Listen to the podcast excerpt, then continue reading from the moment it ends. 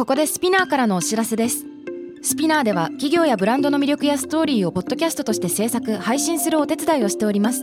ポッドキャストを通してお客様とのタッチポイントの創出とエンゲージメントを向上させてみませんか？お問い合わせは概要欄の URL かスピナー .com のスピナー branded ポッドキャストからお願いします。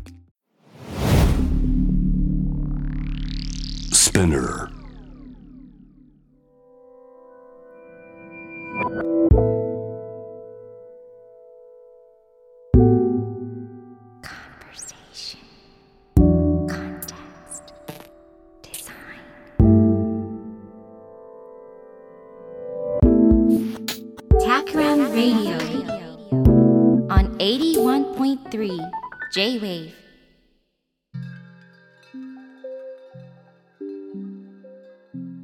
渡邉康太郎がナビゲートしている J-Wave タクラムレディオ。今回のゲストはアートディレクターで東北芸術工科大学学長の中山ダイスケさんです。よろしくお願いします。こんばんは。よろしくお願いします。はい。いやー、今回このラジオっていう場でご一緒できてすごく嬉しいんですけれども。ああ、僕も嬉しいです。ありがとうございます。呼んでいただいて。はい、ありがとうございます。出会いのきっかけを振り返ると、うんうん。あの、ギャラリーオンザヒルのね、ギャラリーの朝倉さんのご紹介で、そうですね。うん。葉山のお家にお邪魔して、この夕焼け、海や夕日を見ながら、あの、お話ししてというのが最初でしたね。そうですね。そうですね。あの、タクラムの渡辺さんが来ますっていうお話を伺ってて、すごい楽しみに、どんな方かなと思ってたので、楽しみにしていたのを思い出しました。うん。うん。いやー、いろんな話をさせてもらっててすごい楽しかったですが、はいはいもう、なんというか、僕あの時ちょっと、あのー自分の記憶力が全然ダメだなと思ったのが、うん大輔さんが山形にはいらしたことはありますかって聞いてくれて、うん、山形全然記憶にないですって言って、なんか2時間後くらいに、やっぱ山形行ったことありましたとか言って、ああ、結構そうそうかもしれない。2年くらい前に行ってたっていうのが判明したという。はい。そうなんですよね。今お話にあったように、僕のえ働いている、まあ学長をやっている東北芸術工科大学っていうのは山形県山形市にあるんですけど、うんうんうん。あの、山形市っていう、ね、山形県っていうとどうしてもこう雪国のイメージあるんですけど、まあ東北地方でも割と南の方、福島の次ぐらいにあって、はい。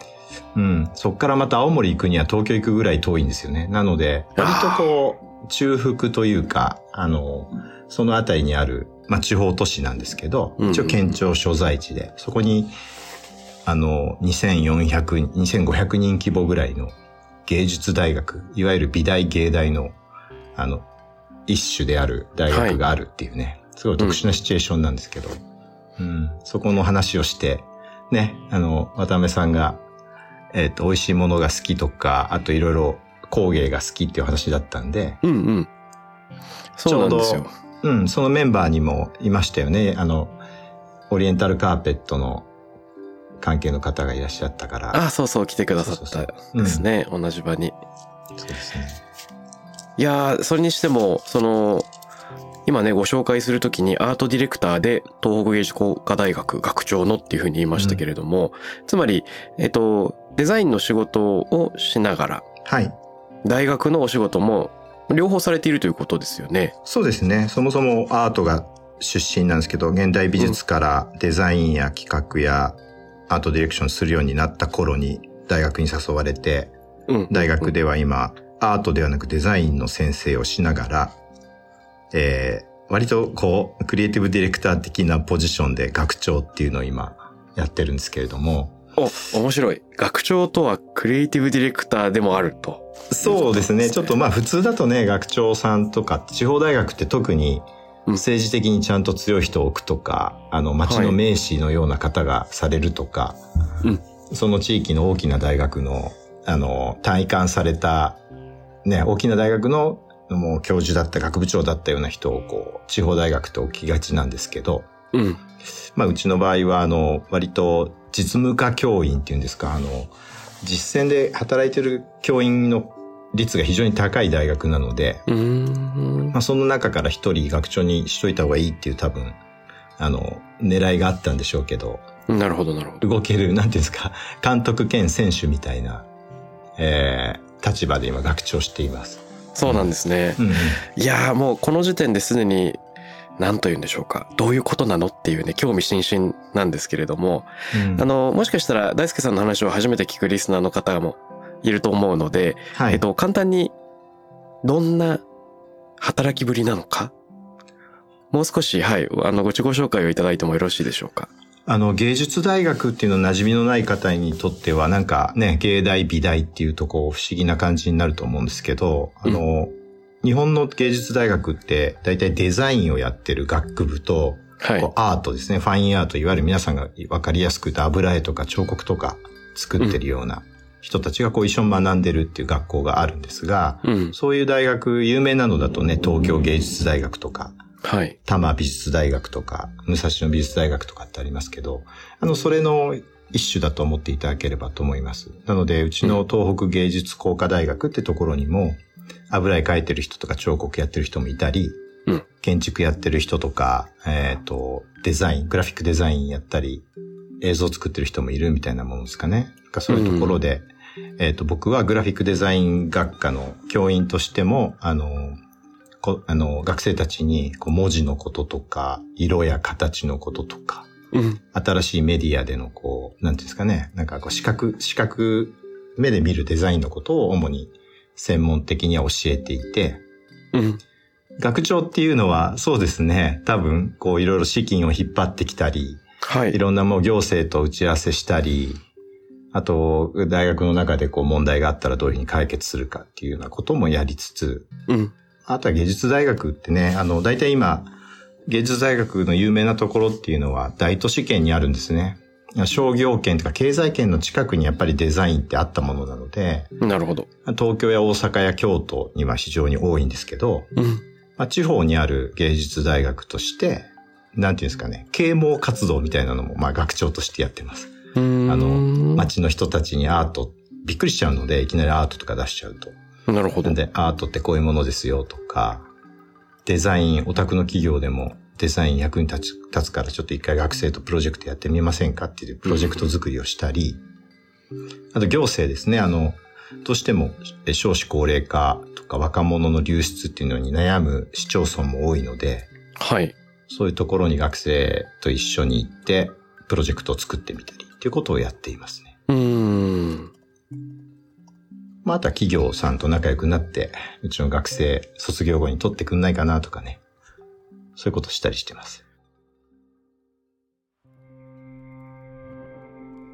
少しずつ、なんて言うんでしょうか。東北芸術工科大学っていう、その、立地、特徴みたいなのと、学長の、その大輔さんとしての仕事ぶりというのがおぼろげに見えてきましたけれども、その同時に、えっと、ご自身のそのデザインスタジオ、うん。えー大根というところも経営されていて、こちらのお仕事も伺ってよろしいでしょうか？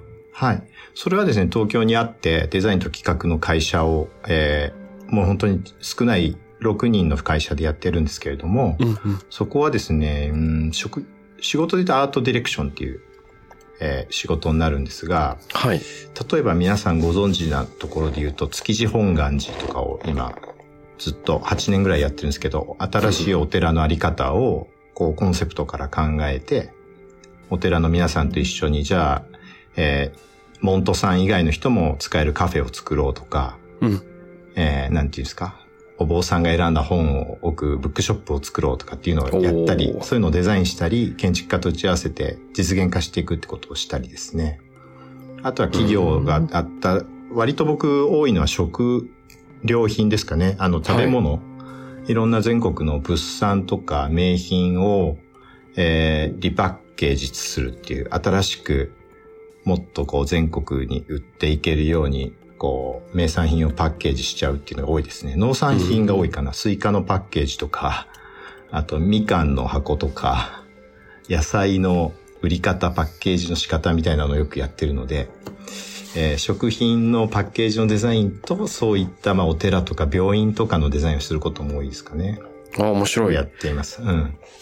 それも興味津々です。ちなみにパッ。ケージっていうと、その、物理的に、その、放送するっていうのを超えて、なんというか、流通とか、えー、広告みたいなのも含むんでしょうか？そうですね。僕は、えっ、と、自分で受けないのは広告は受けない、受けずに、あの、うん広告ってやっぱりすごいいろんな技が必要なので、うん。広告は、えっ、と、知り合いの広告の会社に回すようにしていて、どちらかというとはい僕は手に取る、最初のファーストコンタクトですかね、商品と最初に会うところを作るっていうのを得意としているので、うん。そういうことをやってます。たか例えば魚の干物とかって発泡スチロールにガサッと入って送られるんですけど、う ん確かに。あれとかにちょっとした、なんていうんですかね、気の利いた紙が一枚貼ってあるだけで、うん。まあね値段、値段ももうちょっとつけられるし、うん。あの、魚の干物を受け取った人がその干物の種類が分かったり、うん。どういう思いで送られてきたものなんだろうって、その港の歴史を知ったりみたいなこともできちゃうので、そういうことをしたりとか、あとよなるほど。くまあね、直産品で、あの、みかんとかリンゴとかってバンと送ると、そのまんま箱のまんま道の駅にディスプレイされることあるじゃないですか。確かに。なんかああいう時にちょっと箱開けただけでちょちょっとしたリンゴの説明が見えるようになっているとか、うん。小さなことですね。うん。あ、でもすごく興味が湧きます。はい。あとは何でしょうね。山形のものを東京で売る時っていうのは別にそのまま持っていけばいいんですけど、うん例えば大手のデパートになるとこうデザインコードみたいなのがあって、あんまりこう、やぼったいものは置いてくれないですよね。その、各社、各デパ、百貨店、デザインコードに合わせて少し改良した、しないと商品として取り扱ってもらえないみたいな時に、うん。まあデパートの好みも分かっていて、あの生産者さんのな思いも分かるって間に立ってこう通訳をするみたいな形でデザインすることも多いです。ああ、なるほど、なるほど。まあ通訳者みたいなことは多いですかね。なんか僕あの、あれなんですよね、こう、デザイン、デザイナーに頼んだことがないっていう職種と初めてはい。お会いすることが多くて、うん。いわゆるまあ、流れの中でデザイナーに頼むことが当たり前になっている音楽業界とかファッション業界とかっていうとことは違って、うん。初めてうちの製品をデザイナーさんに見てもらうみたいな方が多いんですよ。それがすごく僕は自分の仕事の特徴かなと思ってるんですけど。ああ、面白い。はいと。いうことは、ご紹介が多いってことなんでしょうかね、新しいプロジェクト。そうですね。営業は特にしてないので、どこかの方が誰かに話して、あの人なら分かりやすく話してくれるよとか作ってくれるよっていう噂になってるんじゃないでしょうか。うーん。お寺なんかもね、デザイナーに頼んだことが400年、築地本願寺なんて西本願寺からややってきて、400年江戸にいるんですけど、はい。デザイナーと仕事したことがないっていうね。そうか、そうか。なんでなるほど。ロゴも20個ぐらいあったかな。なんかロゴというか、築地本願寺って文字の、まあた、あの、ロゴタイプっていうんですかね。はい。正式なものがまあ20ぐらいあるんですよね。それをこう整理して見たりとか。20はなかなか前代未聞の広がりですね。パンフレットももういろんなパンフレットがあって、それをこう統一していくとか。あまあそういうことをやったりするので、いわゆる普通のデザイン事務所が受けるっていうよりも、割とこう長くお付き合いするクライアントさんが多い気がします。うーん。あの、このアートディレクションの仕事と大学の仕事はどういうふうに、なんと言うんでしょうか、やりくりしてるんですか？いや、もう一緒です。僕はあの、これ僕だけじゃなくて、うちの東北芸術工科大学の教員、実務科教員が多いってお話ししましたけど、本当に今まさに建築をデザインしてる人とか、うん。あのイベントをデザインしてる人とか、その本人が作家でこれから展覧会やる人みたいな人をどんどん学生の前に放り出してるので、うん。あの僕も自分の仕事に学生巻き込んだりとか、今こういうことやってるんだよ、こういう、うん難しいプレゼンテーションが来週あるんだけどって言って、まあもちろんうちの社員スタッフでこう考えてこういうものをプレゼンしていこうとかいう話を仕事的にはまとめつつ、学生にもこんな風に話して伝わると思うっていうのを見せたりしてますね。あと、プレゼンね、競合のプレゼン、あんまりないですけど、時々競合のプレゼンがあって負けたりしたら、ん負けたプレゼンを見せたりします。おー、面白そい。うそう。これ何が足んなかったかな、みたいな。うん。それでみんなで実際、どこが選ばれたかわかんないけれど、うんあの、実際立ち上がってくるのを見て、あの、先生のプレゼンと、ね、勝ち残ったプレゼンの、えどっちが良かったか後で見ようとかってやったりもします。うー。うんん。なるほど。うん。もちろんね、基本的なことってあれなんですよ。他の大学と一緒で、はい。アプリケーションをこうやって使いましょうとか、文字にはこんな種類があってねとか、デザインの歴史みたいなことは普通に教科書的にも教えていくんですけど、うんまあ、できるだけちょいちょい今日今何やってたとか、来週こんなプレゼンがあるみたいなリアルさを挟むようにはずっとしてきていますね。うー。うんん。なんでね、うちの学生、うん、なんか、孝太郎くんが言っていた大学 SFC とかともちょっとまあ似てると思うんですけど、できるだけこう学生が、あの、課題を持って課題に挑めるように、うん。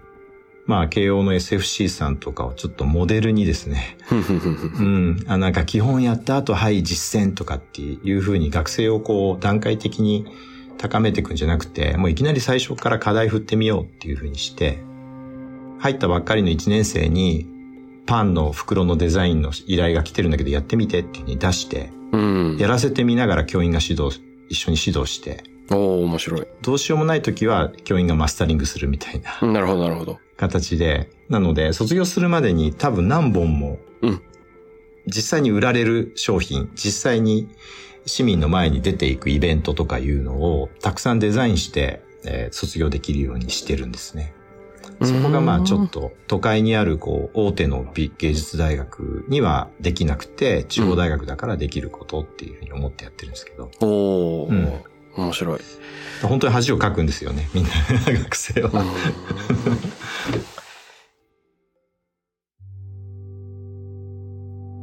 今、その二つの仕事を特に区別なく一体になったりもするというお話があったんですけど、はい。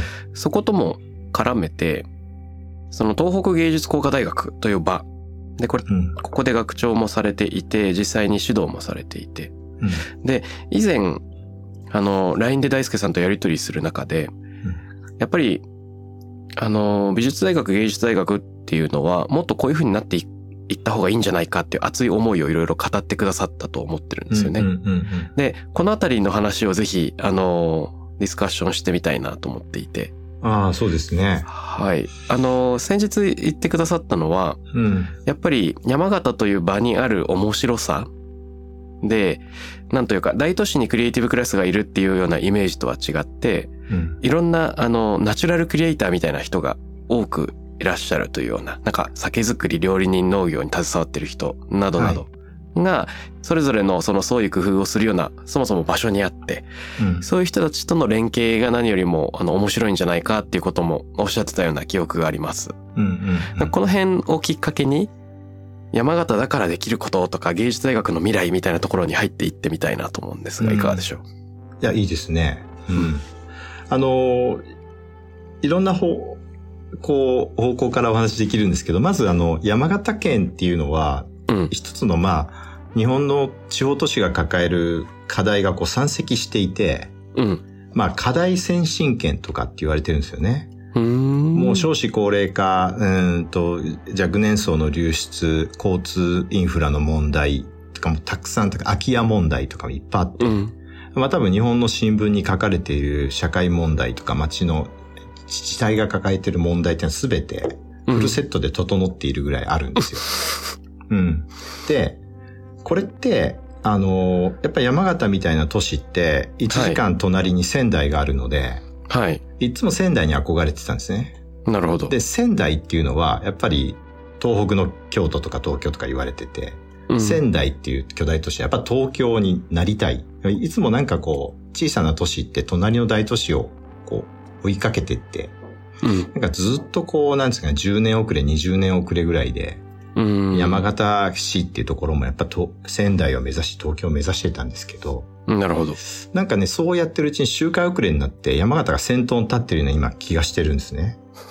逆に？あのなぜかというと、あの、世田谷区だって100万人超えそうで、山形県ってもうすぐ世田谷区に県の人口が抜かれそうなぐらい、おお。100万人切りそうなんですよ。はい。山形県全体でですよ。世田谷区1区に抜かれちゃうぐらい。なんだけ23ど、区強い。はい。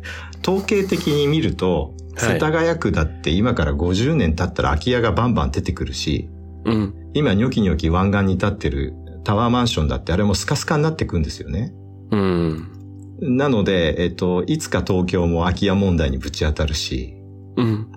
東京から若い人が出てきちゃう可能性だってあって、交通インフラだってあそこまで整ってるけれど、それでも病院に通えない高齢者とか出てくると。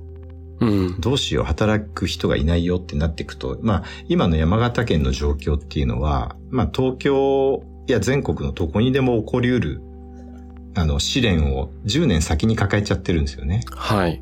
でそういう時に、例えばですけど、今まで通り、じゃあ行政の工夫とか、国からの補助金だけで、なんとかしていこうっていう思考だと、うん。うん、多分また、また、また、や東北って後回しにされちゃうんですよね。うん。強い政治家が出てこないと、えー大きな道ができないみたいな、もう昭和の思考になっていきすぎるので、はい。まあ住んでる人たちが独自にもうちょっとアイディア出しながら、うん。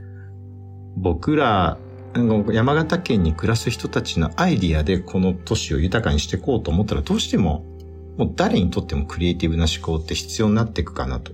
うん。多分ね、そこを見越して30年前にこんな小さな地方都市にこの規模の芸術大学ができたんですよね。あの、なるほど、なるほコンセプトとしては。うん。僕そこに惹かれてここで働いてたりして。あの、もちろん東京の大きな芸術大学でも、あの、教えたりしてましたけど、ここに呼ばれた時に、これはちょっと新しいチャレンジだなと思って、うんやってきたっていうのがまず前提としてあります。なので、少子化とか高齢者の問題とか、あとこれから、えっ、と、もう数年後にはこの村が閉じてしまうみたいな、はい。えー状況がこう、学校の近くにたくさんあるんで、それ全部うん。学生の課題にしてるんですよね。えうん。で、あの、もちろん東京や大阪と違って、デザインショップがあるわけでもなく、大きな広告代理店があるわけでもなく、えうん。あの、小さな市民とか県民のアイディアをこうかき集めながら、いろんなイベントとかが行われたり、時々東京や仙台から大きなコマーシャルなな何かイベントがやってきたりもするんですけど、はい。が独自に立ち上がってずっと大事にされているお祭りとか、うんうんうんフードとか、フードっていうのはあの、ふあの、風と土の方のフードもあるしうん。、はい。食べ物の方のフードもいっぱいあって、よく見ると、うん、渋谷でめちゃくちゃアイディア出しながら物を売ってるのと同じぐらいの労力をかけて、ものすごく大切にいろんなものが育てられていたりして、なるほど、なるほど。ここにクリエイティブの源があるんじゃないかなっていうふうに、まあ僕ら大人は気づくわけですね。ふむふむふむ。今お話を伺ってて思ったのは、生活している人たちが自らの手でうん自分たちの暮らしを作り上げていくっていうようなのは、例えば、あの、歴史では、ウィリアム・モリスのアーツクラフツ運動とか、そうですね。ね、うんボイスの社会彫刻とか、はい。また日本だったら、あの、東北の、あの、宮沢賢治のうん農民芸術概論。はい。なんか紅葉みたいななんかもありますよね。はいそのの、うん農民の日常生活を芸術の高みに上昇させていこうみたいな。はい。で、なんか街みたいな規模で言うとちょっと連想するのが、あの、那須、那須高原でしたっけ？あの、肖像カフェ。はい。正蔵さんのカフェですね。はい。うん肖像さん、なんか肖肖像ストリートみたいな感じで肖像さんに憧れてきた人たちがどんどん集まってきて古着屋とかセレクトショップとかね、食品のお店とかすべてあの何か個性は豊かだけどそれぞれに美意識の高い店が集まってしまってすごく感じのいい街並みになってるみたいな。はい。あれなんかはいね、自分たちで作った街、行政に頼ることなく、ボトムアップで生まれてきている暮らしっていうイメージを受けますけれども。うん。それに近いことがね、山形でも起こってまして、卒業生がカフェ開いたら、その周りに別のお店もやってきて、うんうん。何十年かぶりに山形のその一帯の地価が上がったっていうのが新聞に出たりとか、おー、すごい。はい。うん。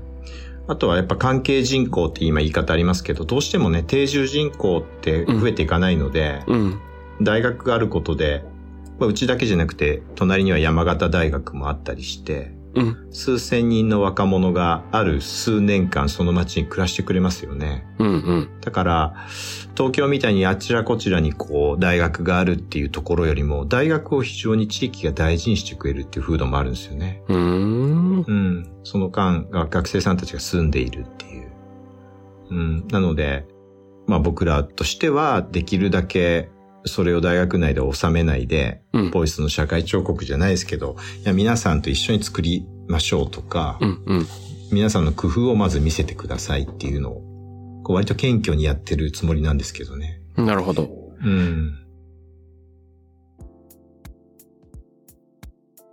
よく、外の人たちが入ってきて手伝おうとしても逆に嫌がられてしまうとか、うん。えー何をやろうとしてるのかなかなか理解されない。特にデザインってなんだっけっていう風になっちゃったりすると、相互理解に至る前に、そもそもコミュニケーションの糸口が作りづらいっていうのってあるあるだと思うんですけど、はいはい。これどういう風に、ね、つまりなんかみんなで作ろうって言った時に、当事者の人たちは必ずしも一緒に作ろうと思ってないみたいなのは、どういう風に乗り越えていくんでしょうか？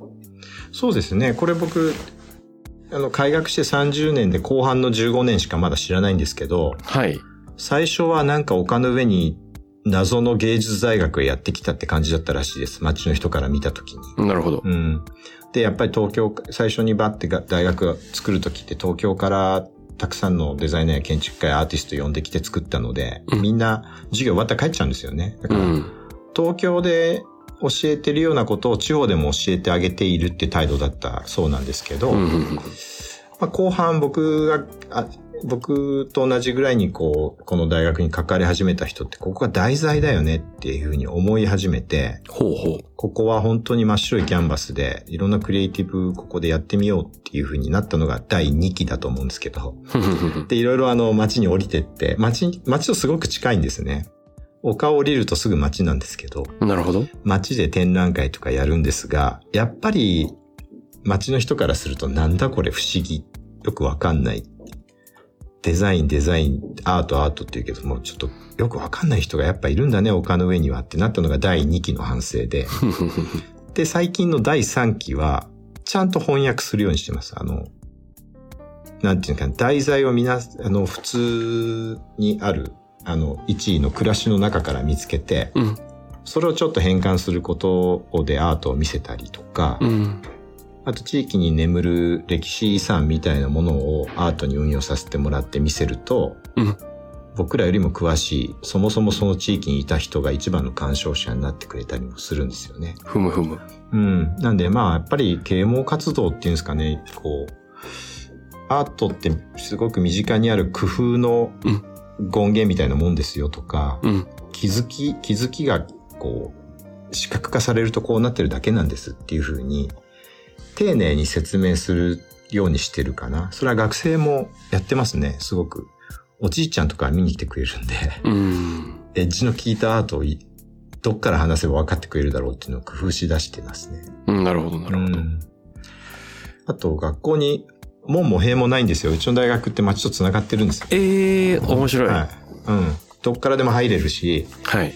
なんなら朝広い、あの、なんていうんですかね、ピロティみたいなところで地元の人が太極拳やったりする、してるみたいな。へえ。学食も近所の主婦も食べに来ちゃって、定食早く行かないと定食がなくなっちゃうよみたいな 感じで、オッケーな。オープンにしてるので。うん。面だから学校の中でやってる展覧会も街の人がよく見見に来てくれますね。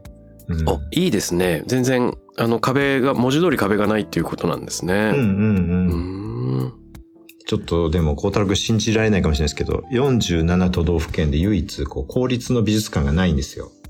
県立美術館っていうのがこうないっていう。ええ音楽、音楽ホールはたくさんあるんですけど、な、なんで？なので、うんと、美術館はね、もちろん隣の県に行けばいろんな立派な美術館があるので、はい。みんな行くんですけど、山形県はなぜか作るチャンスがなく、あの、うん。財団がやってる山形美術館っていうね、あの、ミレーとかピカソのコレクションやってるところはあるんですけど、現代美術を見せるようなとこはなくて、そういう意味でアートセンター的な役割もしてるかなっていう。おー大学がその役割も果たしている。そうですね。うん面白い。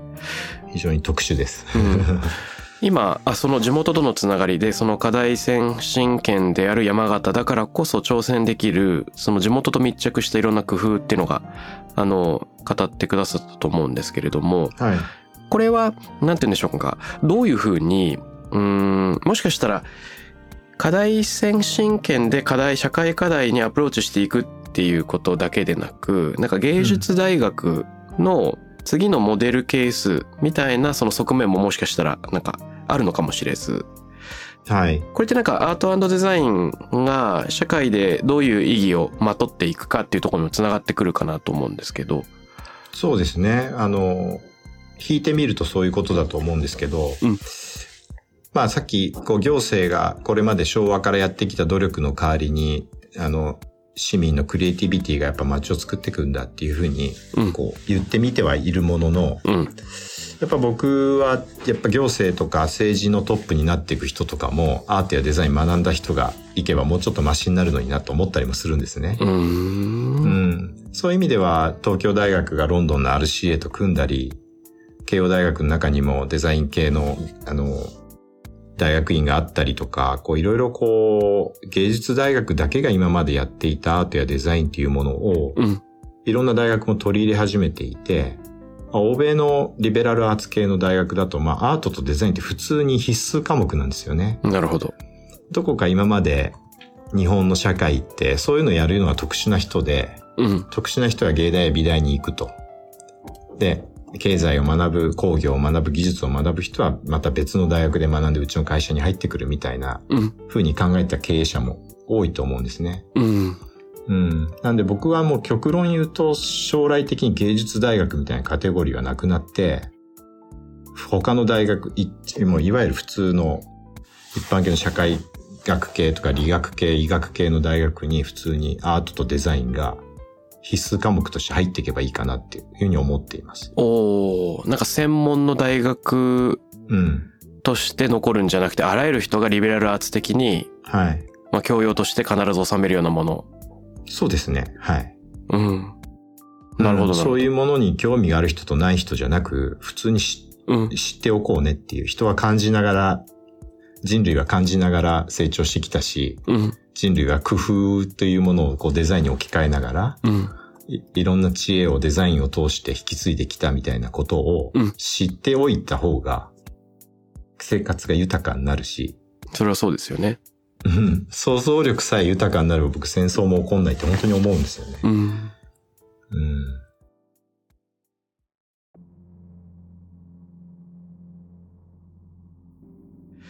なるほど。なるほど、はいなるほど。普通の大学を受けるような学生もうちの大学に入れるように、うん、うん、うん。今まで芸術大学が課していた、はいあの、実技試験っていうのをなくしたんですよ。絵が上手くないと入れない芸術大学っていう概念からもちょっと僕ら抜けて、うん。あの、面接してどんなことを考えているかっていうのを、面接をしながら入れていく、アメリカの大学みたいに、こう、インタビューが一番大事っていう入試制度に変えたんですね。うん。もちろん絵を描いてる人は絵を持ってきて見せたり、私は絵を描いてきたとか映像を撮ってますとか、文章を書いてますとかって言うけれど、そうじゃなくてずっとスポーツやってきてこういう人の機微に気づいたとか、うん。自分はオタクで引きこもりでずっとゲームやってたけど、ここから抜け出してこういうことしたいみたいな話を聞きながら合格者を選んでいくっていううん。風にして、だから、芸術大学なのに初めて絵を描く人も入っちゃうみたいなうんなるほど、なるほど。ところもあります。うーん。あ、超面白いですね。なんというか、結局、アート、デザインって言った時に、何か特殊技能を持った人が行うとか、スキル、うん一定のスキルを身につけるっていうことだけにその限っちゃうんじゃなくて、うんうん。なんか世の中の見方とか世界とのその付き合い方、向き合い方みたいなもので、えー意思を持ってる人はそこに参加することができる。うん。そうです、そうです。うん。だからなんか、最適解とか正解じゃなくて、ちゃんと別解、別の解を出せる人を育てたいだけなんで、はいはいはいはいはい。うん。今まではこうでしたっていう方法ではもういろんなことが、うん、改善できないですよね。うん。なので別の方法を考えられる人をたくさん作ってう、ん。できるだけ専門業界じゃないところに送り込んでいこうっていうのが。うちの大学のコンセプトなんですよね。うん。なるほど。デザイン、デザイン事務所に行くとかっていうクリエイティブ職もいいけれども、そうでなく、まあ一般の企業とか、それこそ行政とかにどんどん参加してっていいんじゃないかってことですね。そうです、そうです。うん。だから、ね、昔からあるトップの芸大玉美むさびみたいなところは、うん。ちゃんと業界にいい人材を輩出してくれてますし、うん。それはそこに任して、まあもちろんうちでもそういう業界入りたいという人はどんどん入ってきますけど、うん。そうじゃなくてそこに入れたら勝ち組で、そういうところに入れなかったら負け組っていうのが今まで東京の芸術大学の構造だったんですね。アーティストになれた、え作品が売れた、でも絵をずっと描いたけど売れなかったっていう人、勝ちと負けがはっきりしてたんですよ。うん。そうじゃなくて、うち全員、全員どっかの何かのジャンルに送り込みたいなって思っていて、うん。もう油絵ガンガン描いてて、もう、なんていうんですかね、自分の心情とひたすら戦っ、何年間も戦っていた人が、うんサービス業に入っていったらどんな仕事するんだろうとか、うん。なんかね、絵を描き続けるとか、ものを創作し続けるって別に僕ライフワークでいいと思うんですね。うん。一生、そう、主婦やろうと、うん親の実家の農家を継ごうと、うん。作りたい彫刻作品が、明日作りたい彫刻作品があるって生き方が素敵だと思ううんので、。確かに確かに。でも、アートを勉強してきた時に気づいた工夫とかっていろんな実は職業に活かせるから、だもうみんなに本当にいろんなとこ、初めて芸大生を取るっていうところにどんどん就職してほしいなと思って。うーん。面送り白い。込んでます。異常ですよ。あの、芸術大学なのに、うん就職率が90%超えてるっていう。ほほー。うん。あれ？そうなんですよ、ね。普通の芸術大学って何パーセントくらいなんですか？いやーまあ、なんか、最後まとめて7、80持ってきますけど、大体まあ60%ぐらいかな。対して就職しようなんて思ってないですよね。なんか就職したら負けみたいなムードがあります、どっか。なるほど。うん。作家として生きていくのが強いっていうような考えですよね。フリーランスという名の、あの、フリーターになっていくんですけど、みんな。うん。僕はじ、作りたいものとか創作したいことがあるなら自分で稼いでやり続けなさいって言ってるので、ああの、勉強が得意な子は公務員になって、きっちりじ時間内の仕事をきちっとやって、対価を得て、空いた時間に自分の創作を続ければ、それは立派なアーティストって生き方だよっていうふうに話してます。あ。うん。いやー、それ、本当にそうだなと思います。あの、今ふと思い返したのが、妻の母親がですね、うん。長年、すごい長い間温めてきた物語があって、はい。児童書みたいなものを執筆しているんですけれども、あの、もう何十年もそれを温め続けて、今、なんというか。え、素人なんですね、いわゆるね。そうなんですよ。うんつまり普、通の人ですよね。はい、普通の方で、で、若い頃、その音楽業界で働いたりしていたけれども、その妻の出産を機に多分、その、決まった仕事っていうのはしてなくて、主婦として、えー過ごしてきたのかなと思うんですけれども、その、その期間ずっと温めてきたその物語みたいなものがあって、日々それに打ち込んできたと。で、なんかね、かっこよくて、あの、リンゴ村っていうタイトルなんですけれども、音音。楽会が行われるので、うん。あの、その物語には譜面が複数ついてくるんですよ。うんなんか、あの、弦楽四重奏とか、へえー物語であり、音楽作品でもあり、っていうようなものになっていて、で、締め切りがないのにそういった自分なりの創作を続けているっていうことってやっぱりすごい尊いなと。もちろんプロもの仕事も尊いんですけど、え。うん。誰にも言われてないのに、ただただ作りたいものがあって、自ら駆動することができる。なんか日曜日寝て過ごさずに、夢中になって作り続けることができるっていうことほど強いものはないなっていうのはそれを見て思いました。うん。うん。それってアーティストですよね。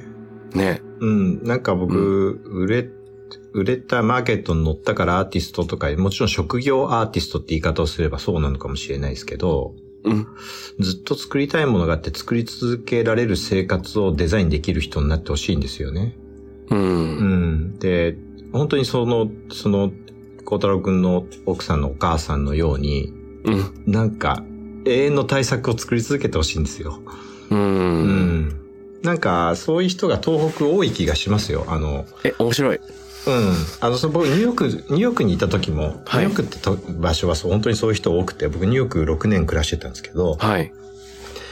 あのー僕が絵を描いてるアトリエにいつも郵便屋さんが郵便持ってくるんだけど、うんある時その黒人の郵便屋さんが、お前もアーティストか俺もアーティストなんだっつって、うんどう見たって郵便屋なんですけど、うんあの、ある日詩を持ってきてくれて、えーこんな詩を書いてるって見せてくれた話とかもすごい面白かったし、うん。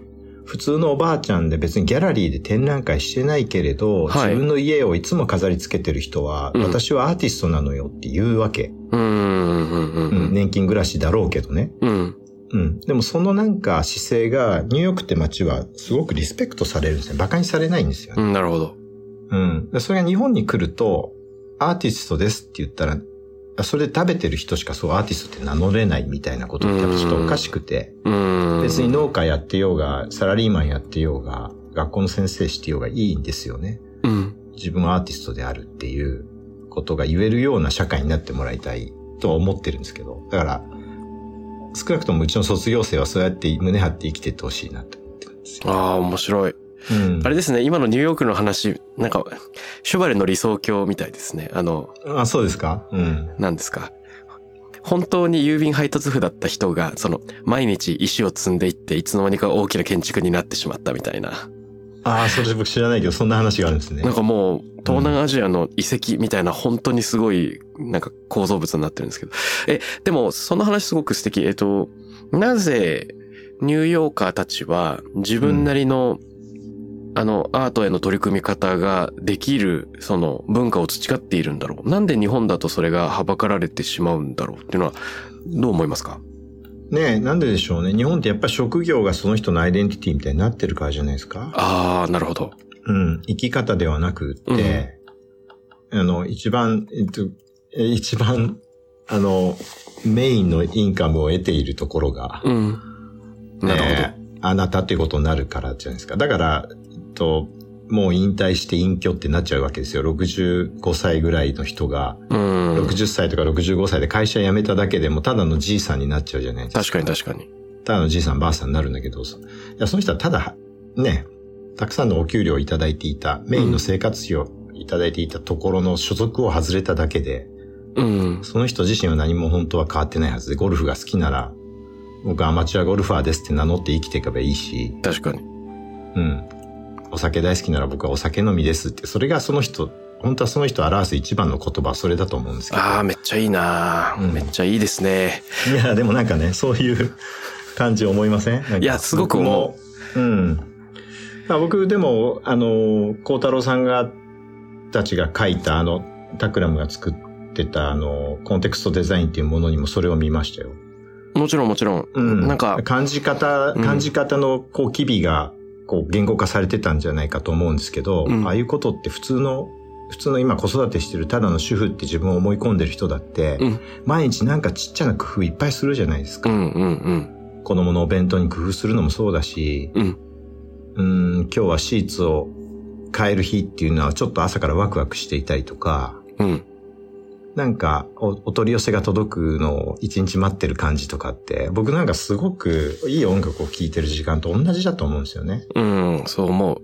ああいうことがなんか積み重なっていく生活が豊かだって思えるようになりたいなって思ってるんですよ。いやー、わかります。うん。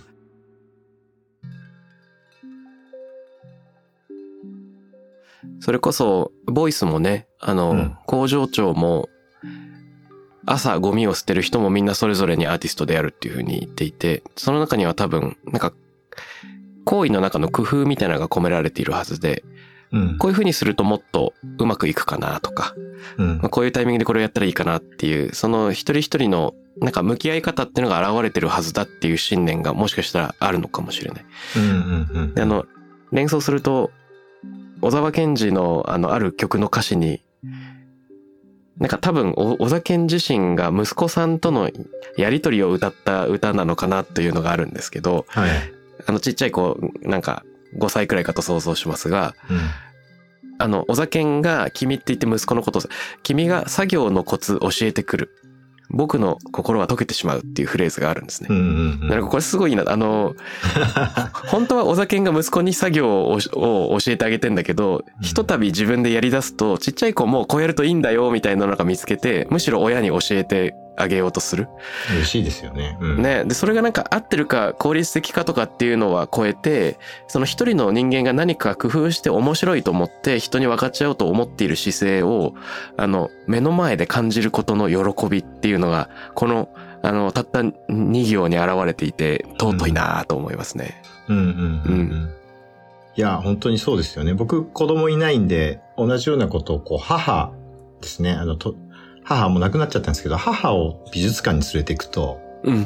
いや、もうちょっとありえない感想とか言うんですよ。あの、うん。なんていうの、その、お酒んさんが子供が返してくるものに驚いて、ほっこりしたように、うん。僕も母は美術教育、専門の美術教育受けてないんで、もう素直に見たまんま言うんですよね。おーなんかそれを聞きながら、んやっぱこうやって美術館楽しんでくれたらいいなって、た本当正直思ったりして、うん。ついつい museum education ってところでは、こう、アートを正確に伝えようとしがちなんだけど、はい。ルーブルとか行くとよく子供たちが地べたでえスケッチしたりしてるじゃないですか。なんかああいうこう、好きに見させるっていう感じを、あの、高齢者の人にもさせていくと、その今のような、こう、親子のやりとりにこう変化が訪れたりするんじゃないかなと思ったりします。うん。いやー、そうだな。その通りだな。そうなんですよ。意外とね、だから、あの、いね、ヨーゼフ・ボイスとか、あの、まあミュージシャンでもジョン・ケージとかいろいろこう現代音楽やってた人とかがやってきたことって、うん。今ちゃんと僕らが翻訳して、もっとこう、一般の人たちに伝えていかなきゃいけないなっていうふうに思ってるんですよね。あれが単にアートの歴史の中だけで語られてるんじゃつまんなくって、うんうんうん。ああいうことってなんかうまく、うん。まあ僕の場合学生を育てるんで学生たちが一人ずつがメディアになってうん。伝えてってくれないかなと思ったり本当にしています。うん。いやー、思います。なんかこう、今僕、まさに大学で授業をしながら、うん。どういうふうに、その、なんて言うんでしょうか。孝太郎くんってどんな授業してるの？あ、じゃあ、よかったら来週その話もしながら話を広げてみたいんですけど、なんというの、その一人一人がアーティストであるとかデザイナーであるっていうことはいろんな人が言ってるんですけど、うん。それを声掛けした先にどんな世界が広がるのかっていうののビジョンがまだはっきり描けてなかったんですね、僕自身。ああ、そうですか。うん。はい。で、なんか、その、そのヒントみたいなのを今大輔さんの話にたくさんもらったような気がしました。ああ、そうですか。うん。嬉しい。嬉しいな。じゃあ早速、来週はそのあたりをさらに深掘りして見られたら嬉しいです。またよろしくお願いします。はい。ということで、今回は中山大輔さんお呼びして、えー、東北芸術工科大学の特徴から、課題先進権である山形の、まあ、地元の人たちとのものづくり、そして芸術大学が社会にどんな意味、意義を持ち得るかという、ちょっと未来を垣間見るような、そんな対話もさせていただきました。えー、中山大輔さん、来週もよろしくお願いいたします。はい。よろしくお願いします。タクラムレディオに関するメッセージや感想は、ツイッターから、ハッシュタグ、タクラム813をつけてつぶやいてください。T-a-k-r-a-m813 です。また、僕、渡邉康太郎への質問や相談などは、Twitter のダイレクトメッセージからも受け付けています。番組オフィシャルアカウント、アットマーク、タクラム813をフォローして送ってください。